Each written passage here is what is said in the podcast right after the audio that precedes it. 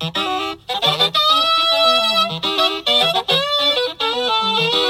倍川餅のスルッと一本勝ち。一本勝ち。はい、こんにちは。ただのおじさん、安倍川持でございます。どうぞよしなに。244回目の配信となります。今回もお付き合いください。えっと、お休みの方をちょっといただいておりました。ありがとうございます。えー今日からまた収録、配信の方、復活させてまいります。えーゆるゆるとまた やらせていただきますので、どうぞお付き合いのほどよろしくお願いいたします。さてさて、暑い日がね、続いておりますが、皆様、いかがお過ごしでしょうか？私の方は、まあ、相変わらずと申しますか、えー時間を見つけては、愛車ミニクーパーに乗って、まあ、遠出はね、ちょっとこのご時世なのでできないんですが、近所をですね、ぐるぐるぐるぐる回ったり、えーちょっとした買い物に出てみたりとか、そんな感じで、えー過ごしております。はい。で、そんな中ですね、先日、えーホンダの E という車、えっ、と、アルファベットの E ですね。アルファベットの E と書いて、ホンダ E という、ホンダ初の電気自動車があるんですけど、えっ、とね、これをね、走ってるところを初めて見たんですね。はい。で、去年発売されたホンダ初の電気自動車ってことで、えっ、と、プレスだったり、ね、メディアの方にね、こう出てて、それを見てるときに、うん、なんか変わった車だなぐらいにしか思ってなかったんですけど、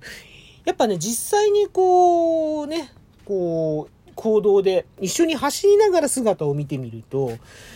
またね、一味も二味も違う印象がありまして、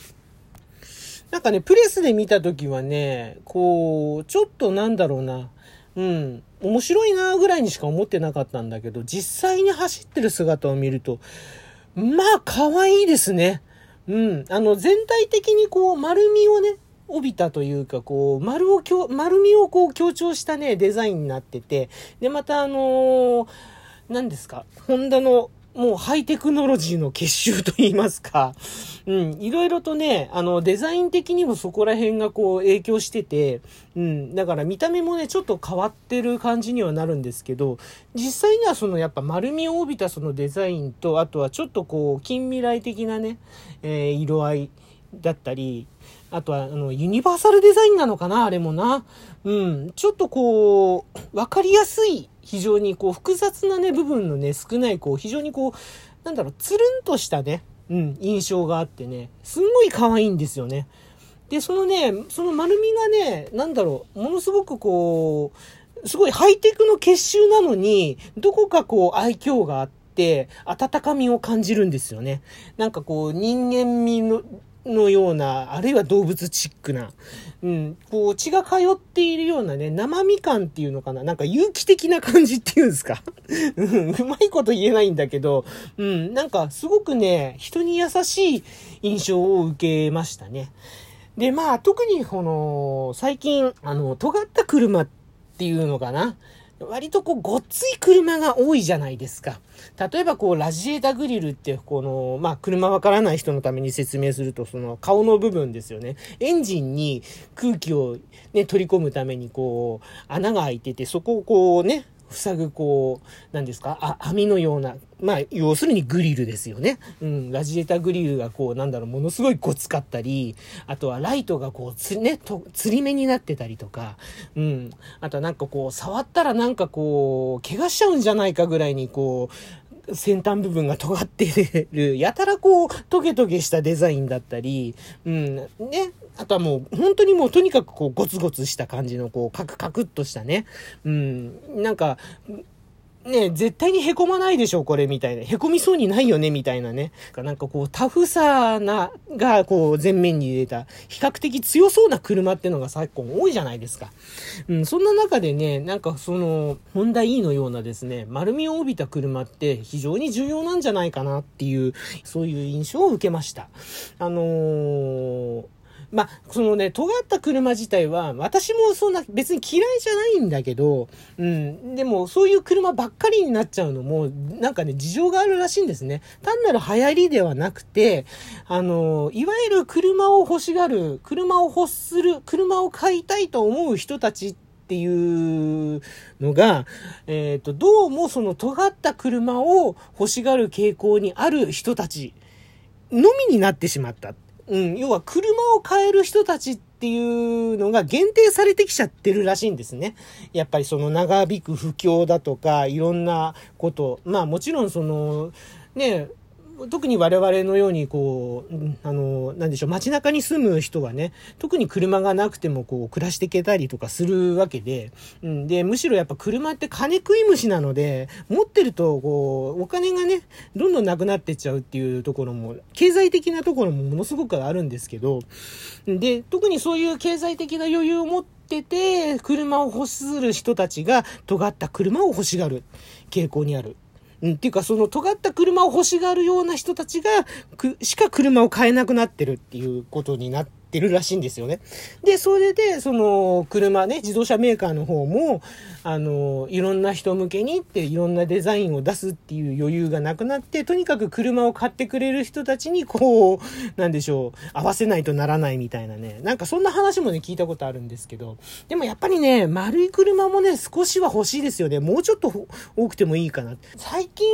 でこそ、だからそのね、ホンダの、例えば N シリーズだったり、あとはダイハツのラパンだったり、ちょっとこう、丸みを帯びたというか、こうね、少しこう、可愛らしい車ってあるんじゃないですか。でも、走ってる姿自体はものすごい少ないですよね。走ってること自体が。うん。だからそうやって考えるともうちょっとね、増えてほしいなと思う。あのね、丸い車の何がいいって、やっぱりその、丸い車が持つ可愛らしさとか愛嬌っていうのが、人をこう、笑顔にしてくれるし、あの、また、優しい気持ちにさせてくれるんですよね。で、これが本当に特に、あの、重要だと思うんです。威圧感のある車ばっかりだと、本当に怖いんですよ。で、僕、あの、以前の配信でもちょっとお話ししたことあったかもしれないんですけど、あの、一時期自転車にすごく凝ってて、あの、都内近郊、ね、関東近県あちこちこうサイクリングしてた時があるんですけど、やっぱね、尖った車とね、すれ違う時ってめちゃくちゃ怖いんですよ。あの、普通にすれ違う、車とすれ違うのは怖いんだけど、尖った車でしかもごっついでっかいワンボックスとか来ると、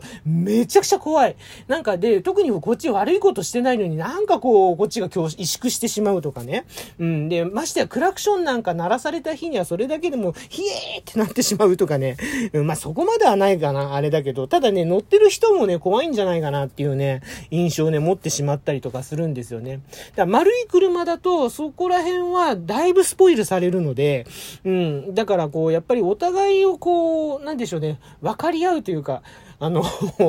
やっぱ、ね、車走ってってて、車同士で走ってて、よくあの、免許持ってる方ならわかると思うんですけど、運転手さん同士で例えば譲り合いとか、ね、道の譲り合いとかするときとか、アイコンタクトを取ったりとかするときとかあるじゃないですか。そういう時にもものすごく大切だとも思うし、あとはそのね、さっき話した自転車だったり歩行者だったり、そういった人たちに、あの、威圧感を与えないっていうのも本当にね、いいことだと思うし、うん、あの、とにかくやっぱりね、みんながこう優しい気分になれるっていうのが本当にね、大切なんじゃないかなっていうのを、うん、ホンダ E を見てですね、うん、あの、ちょっと再認識しましたね。そして、えー私の可愛い可愛いミニクーパー、えーコンバーチブル、サイドウォーク。こちらの方もですね、そういった意味では、その優しさにですね、えー貢献してるんじゃないのかな。だいぶ貢献してるよね。なんていうことをですね、えー、ホンダの E を見て、そんなことを思ってしまったという、えー今日のお話でございました。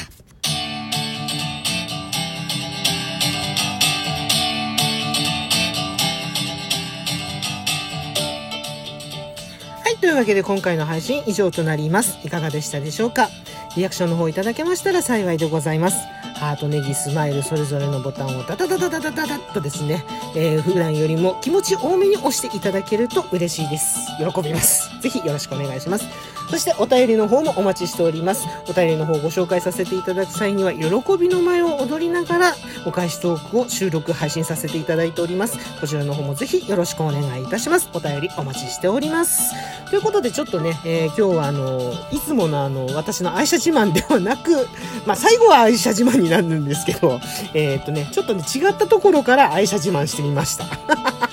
ね、でも本当にね、あの、丸みを帯びた車ってもう少しやっぱりあってもいいと思うんです。僕なんかは。うん。うん、そういうふうに思いますで、本当にね、みんながね、優しい気持ちになれることっていうのが、もうこれは車だけじゃなくて、やっぱり世の中において、ものすごく必要なことであって、うん、みんながね、優しい気持ちで、えー、いろんな人たちに接していくっていうこと、うん、優しい気持ちを持って接していく。これがね、本当にね、人間の基本なんじゃないかなっていうふうにね、思ったりもしています。なんていうね、話をしつつ、えーと、まあ、そんなところで 今日のお話は終わりたいと思います。ここまでのお相手、安倍川町でございました。今回も最後までお付き合いいただきましてありがとうございます。ではまた次回の配信でお会いしましょう。